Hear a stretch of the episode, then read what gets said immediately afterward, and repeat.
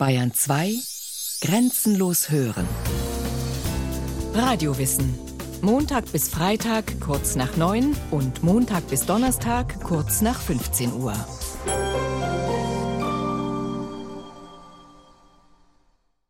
Am vergangenen Samstag habe ich einen schweren Fehler gemacht, den ich zutiefst bereue. Hiermit erkläre ich, dass ich mit sofortiger Wirkung von allen meinen kirchlichen Ämtern zurücktrete. So die Worte von Margot Käßmann, damals noch evangelische Landesbischöfin und Ratsvorsitzende der EKD, nachdem sie einige Tage zuvor alkoholisiert Auto gefahren und von der Polizei gestoppt worden war. Was immer du tust, irgendwann wirst du es bereuen. Thomas von Aquin. Non, je ne regrette rien. Nein, ich bereue nichts. Unsere Generation wird eines Tages nicht nur die ätzenden Worte und schlimmen Taten der schlechten Menschen zu bereuen haben, sondern auch das furchtbare Schweigen der Guten. Martin Luther King. Drum prüfe, wer sich ewig bindet, ob sich das Herz zum Herzen findet. Der Wahn ist kurz, die Reu ist lang. Heißt es bei Friedrich Schiller in seinem Gedicht Die Glocke. Das Wort Reue findet man im Vokabular von Dichtern und Künstlern, Politikern und Kirchenleuten, ebenso wie in der Werbung, die in Verbindung mit kalorienarmen Lebensmitteln gerne Schlemmen ohne Reue verspricht. Reue, mittelhochdeutsch Riuve, bedeutet Kummer, Betrübnis, Seelenschmerz.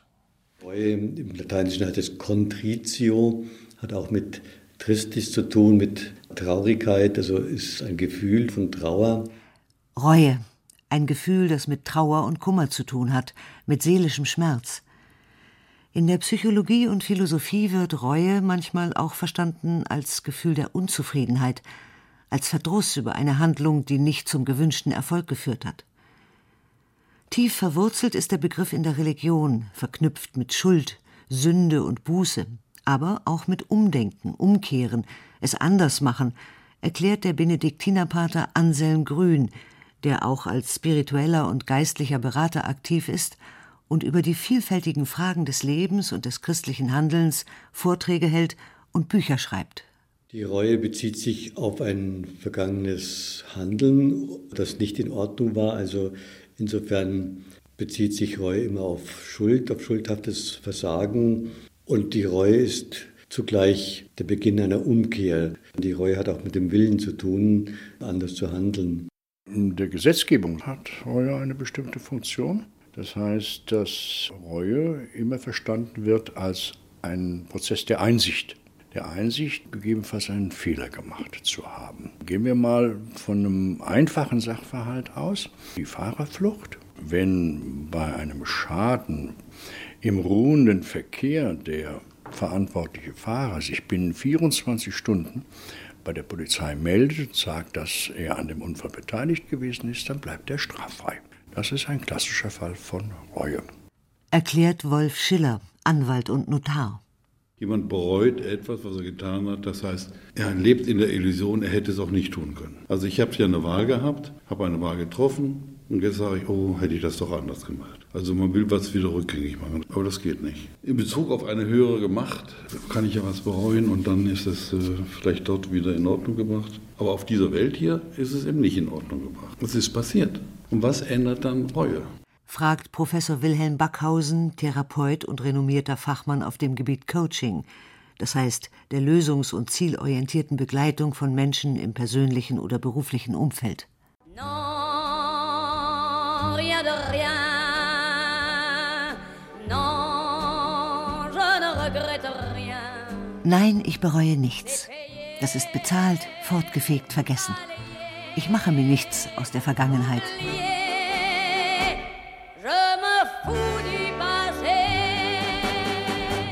In ihrem berühmten Lied verweigert die Chansonsängerin Edith Piaf den Blick in die Vergangenheit und deswegen ist Reue und Bereuen auch kein Thema für sie. Denn egal ob in der Psychologie, der Justiz oder der Religion, Reue bedeutet immer auf ein vergangenes Verhalten zurückzuschauen. Ein Verhalten, das man vom gegenwärtigen Standpunkt aus als falsch, als fehlerhaft betrachtet. In der Justiz hat dieses Fehlverhalten immer etwas mit einer strafbaren Handlung zu tun, einem Verstoß gegen ein Gesetz. Im theologischen Verständnis heißt das dann Sünde. Das deutsche Wort für Sünde kommt ja von sondern, sich absondern, sich isolieren, sich von seinem eigentlichen Kern, seinem eigentlichen Wesen abtrennen. Oder auch der griechische Begriff für Sünde, Hamatia, hat mit Verfehlen zu tun. Ich verfehle mein Leben, ich lebe an meiner Wahrheit vorbei und das ist schuldhaft. In der frühen Kirche hat man Sünde und Schuld immer als etwas verstanden, wo der Mensch sich letztlich gegenüber Gott verschließt und gegenüber seinem eigenen Wesen verschließt.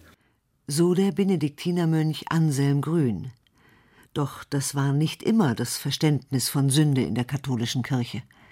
Bis etwa in die 50er Jahre des letzten Jahrhunderts bedeutete Sünde vor allem das Übertreten von Geboten, den zehn Geboten und den Kirchengeboten.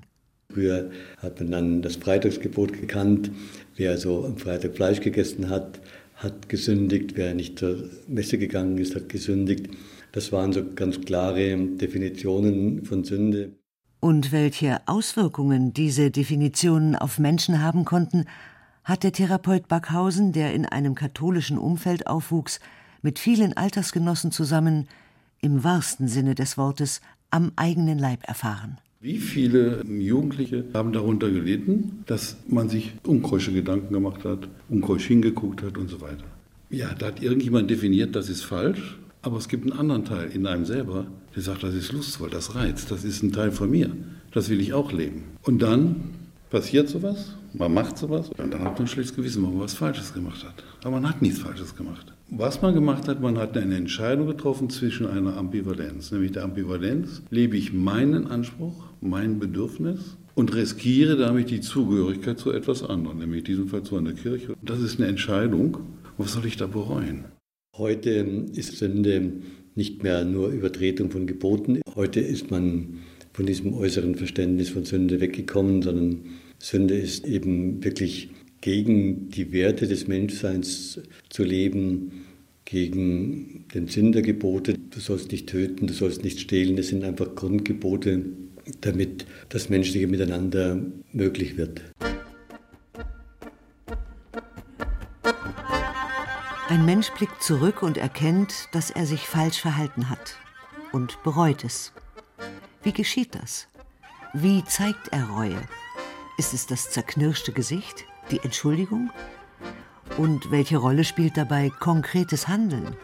Im umgangssprachlichen Bereich ist ja Reue sozusagen ein Versprechen, das tue ich nicht wieder. Sagt der Therapeut Backhausen. Und für den Theologen Anselm Grün gehört zur Reue das Umdenken, der Wille, anders zu handeln. Späte Reue. Dieb spendete nach 32 Jahren an die Bücherei, titelte die Deutsche Presseagentur einen Bericht über einen unbekannten Briten. Der Mann hatte einen Fotoband in einer Bücherei gestohlen und überwies dafür 32 Jahre später 20 Pfund, also rund 23 Euro. Die Büchereileiterin sprach von einer unerwarteten Gäste, die sie zu schätzen wisse, und erklärte, auch wenn Diebstahl nicht geduldet werden kann, möchten wir dem anonymen Spender für seine verspätete Ehrlichkeit danken. Was die Presseagentur Reue nennt, ist für die Büchereileiterin verspätete Ehrlichkeit und eine unerwartete Gäste. Tatsache ist, dass sich jemand offenbar sein einstiges Fehlverhalten eingestanden und sich dann um Wiedergutmachung bemüht hat. Ein anderes bekanntes Beispiel von Reue ist der sogenannte Gang nach Canossa. König Heinrich IV. pilgerte im Jahr 1077 als Zeichen seiner Reue von Speyer nach Canossa, um Papst Gregor VII. Abbitte zu leisten. Der Staatsmann hatte dem Kirchenobersten den Gehorsam aufgekündigt und war dafür mit dem Bann belegt worden. Aufgrund der gezeigten Reue hob der Papst den Bann wieder auf. Und das war ganz im Sinne von Heinrich IV. Der Machthaber hatte weniger aus echter Reue denn aus politischem Kalkül seinen Bußgang nach Canossa gemacht, der jedoch zu einem feststehenden Ausdruck wurde für das Zeigen von Reue. Eine klare und konkrete Definition, was als Reue gilt, gibt es in der Strafgesetzgebung nur im Falle der sogenannten tätigen Reue, so der Anwalt Wolf Schiller. Die tätige Reue ist definitiv nicht nur ein Lippenbekenntnis, sondern ein Handeln, das zur Verhinderung des Taterfolges führen muss, beinhaltet die Vollendung einer Tat zu verhindern oder beinhaltet das ernsthafte Bemühen, den Erfolg der Tat, dessen Eintritt zu vermeiden. Das heißt, der Täter tut etwas, deswegen tätige Reue, um die Folgen seiner Tat zu verhindern oder zu vermindern. So bleibt zum Beispiel derjenige, der Fahrerflucht begangen hat, straffrei, wenn er sich binnen 24 Stunden freiwillig bei der Polizei meldet. Sie haben das auch bei der Freiheitsberaubung, wenn Sie dann rechtzeitig dafür sorgen, dass die der Freiheit Beraubten wieder in Freiheit kommen, wird auch das als eine tätige Reue angesehen. Darüber hinaus spielt Reue auch in Gerichtsverfahren eine Rolle.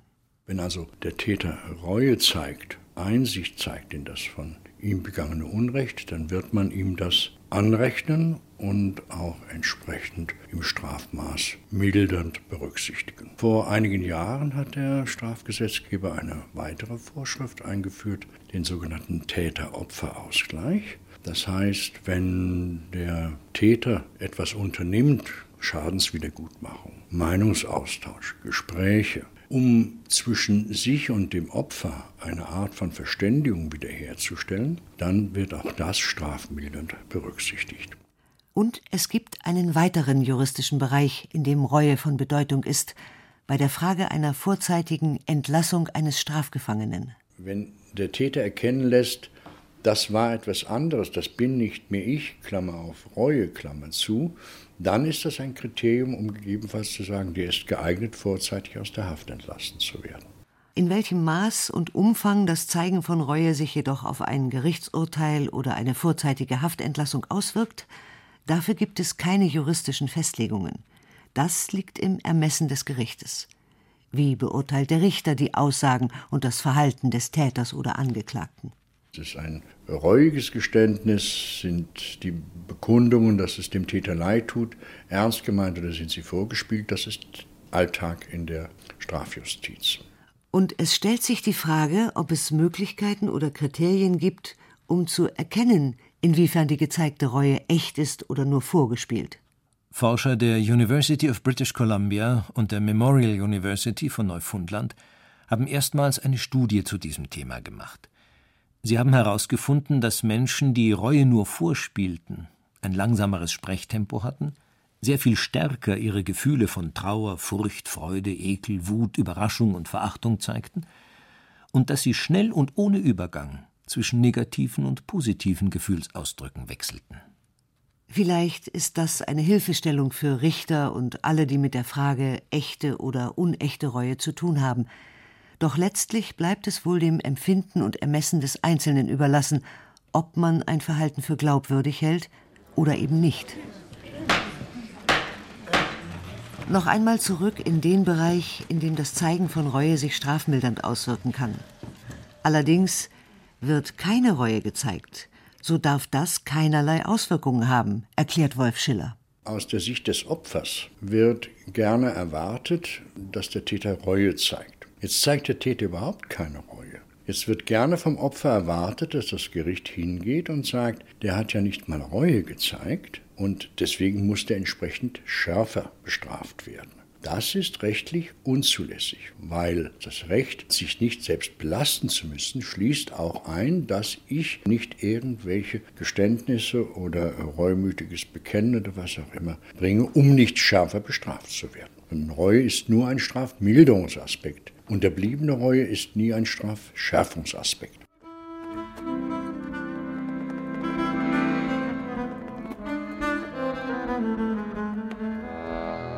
Vor Gericht kann sich Reue positiv auf die Strafe auswirken. Ist sie auch im zwischenmenschlichen Bereich hilfreich oder gar notwendig für die eigene Psychohygiene, das Miteinander?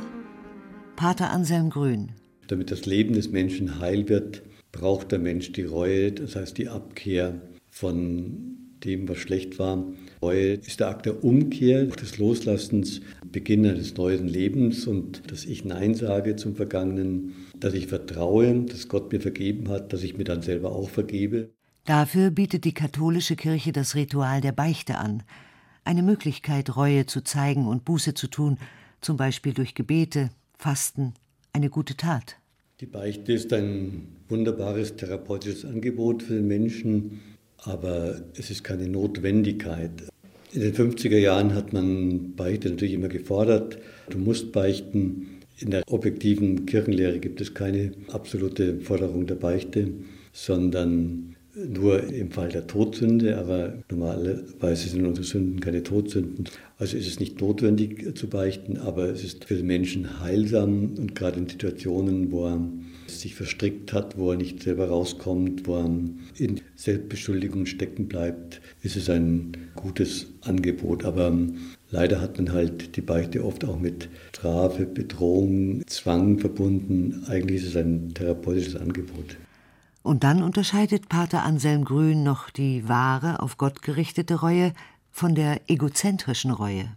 Bereue ich, weil mein Image kaputt gegangen ist, weil ich mich blamiert habe, weil ich mein eigenes Selbstbild und Idealbild nicht verwirklicht habe.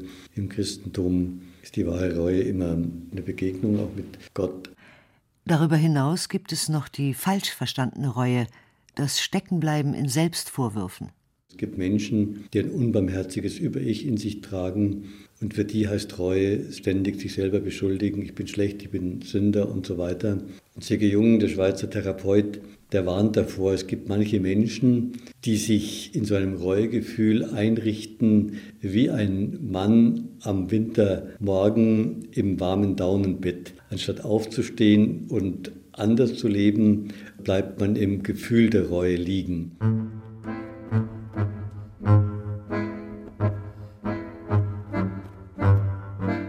Für den Therapeuten und Coach Wilhelm Backhausen greift der Begriff der Reue nur in einem System, in dem es richtig und falsch gibt.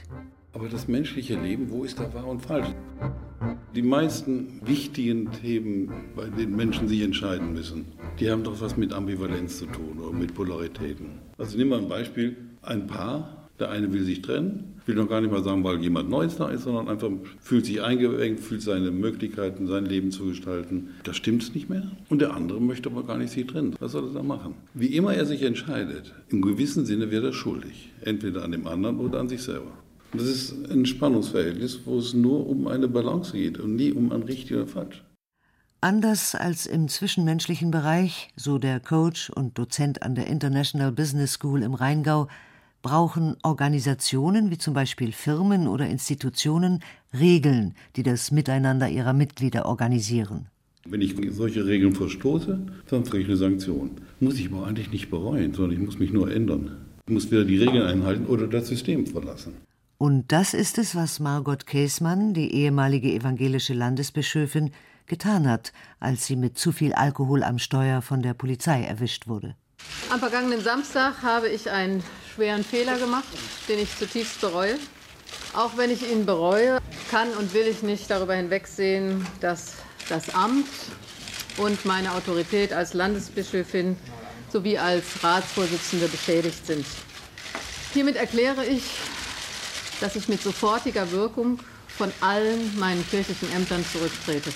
Sie hat das Problem gesehen. Kann sie dieses Amt mit einem bestimmten Verhalten und bestimmten Erwartungen von anderen noch ausfüllen oder kann sie es nicht mehr? Und sie hat gesagt, ich kann es nicht mehr, ich bin nicht mehr glaubwürdig. Das kann man ja umgangssprachlich bereuen nennen. Aber das Entscheidende ist, dass sie Konsequenzen zieht und das hat nicht viel mit Treue zu tun, sondern mit Verantwortung. Und auch mit Einsicht. Die hat man zum Beispiel bei Karl Theodor zu Guttenberg, dem ehemaligen Minister, vermisst – als man ihm nachwies, dass erhebliche Teile seiner Doktorarbeit abgeschrieben, also plagiiert sind und somit Diebstahl geistigen Eigentums, hat Gutenberg das lange abgestritten.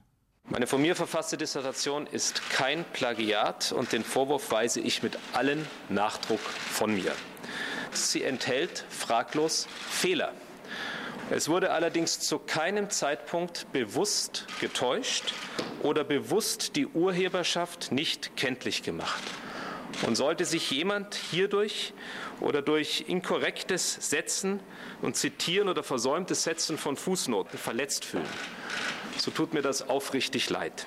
Gutenberg hat einen fundamentalen Wert der Gesellschaft, nämlich Rationalität, Wissenschaftlichkeit, Mühen, um Objektivität, um Sachlichkeit mit Füßen getreten. Er will ja Intellektueller sein, deswegen will er ja den Doktortitel haben und gleichzeitig das sozusagen betrügerisch erreicht um seiner Karriere willen. In dieser Ambivalenz, ich will Karriere machen und ich will dazugehören, eindeutig die Balance nicht mehr richtig gesetzt. Immer wieder eine Balance finden in einer Welt, einem Leben, das nicht nur richtig und falsch kennt, sondern das unvorhersehbar, nicht kalkulierbar, nicht planbar ist. Das ist die Herausforderung an den Menschen, so Wilhelm Backhausen, der Therapeut und Coach für Konfliktberatung und Management. Wir müssen immer wieder neu die Situation abwägen, zwischen den verschiedenen Werten abwägen und eine Entscheidung treffen. Und die ist nicht ein für alle Mal. Die Welt ist im Prinzip unvorhersehbar. Die Welt ist keine, die ich analysieren kann, sondern die Welt ist eine, die in unserem Handeln, in unserem Hingucken schon, in unserem Wahrnehmen sich verändert. Das heißt, wir gestalten die Welt. Das ist der entscheidende Punkt. Und für diese Gestaltung bin ich verantwortlich. Durch das, wie wir auf Welt gucken, was wir dann tun, was andere daraufhin tun, sind wir an dem Prozess der Weltschöpfung beteiligt. Alle die, die sagen, ich will richtig oder falsch handeln, verweigern sozusagen diesen Job, Welt zu gestalten, Welt werden zu lassen. Wenn man Leben und Handeln als etwas Ambivalentes, sich ständig Veränderndes versteht und damit als Herausforderung, sich immer wieder neu zu entscheiden, dann heißt das auch, unter Umständen Fehler zu machen und schuldig zu werden. Dafür kann und sollte der Mensch die Verantwortung übernehmen. Und dazu gehört, Fehler einzugestehen und Konsequenzen zu ziehen.